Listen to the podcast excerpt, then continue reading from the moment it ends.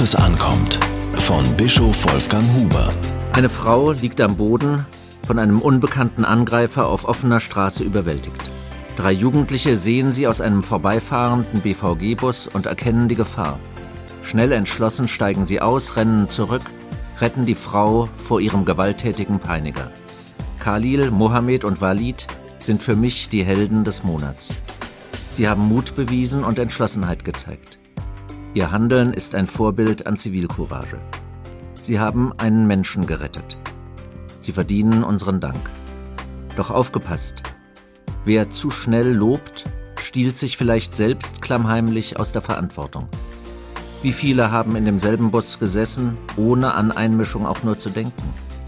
Wie viele sind zu dieser Zeit im Auto oder auf dem Fahrrad am Landwehrkanal entlang gefahren und haben vorbeigeschaut, es ist leicht, am bedrohten Mitmenschen vorüberzugehen, aber dem Nächsten nicht zu helfen, lastet lange auf dem Gewissen.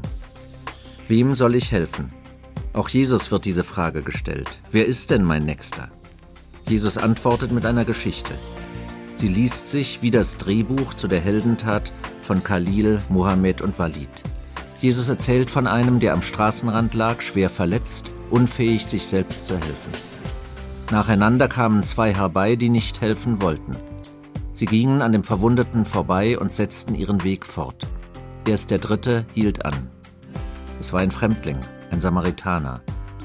Der barmherzige Samariter aus der Erzählung Jesu hat heute drei Namen. Er heißt Khalil, Mohammed und Walid. Gott sei Dank haben sie nicht erst zwei andere vorübergehen lassen. Als Dritte wären sie für die angegriffene Frau wohl zu spät gekommen.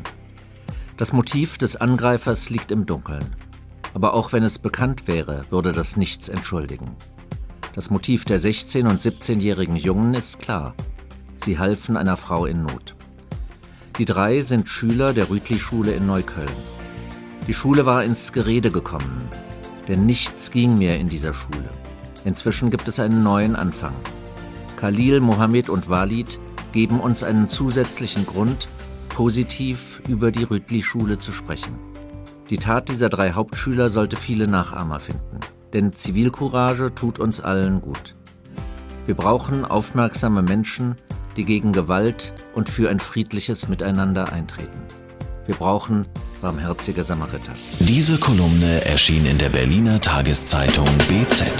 Christmas.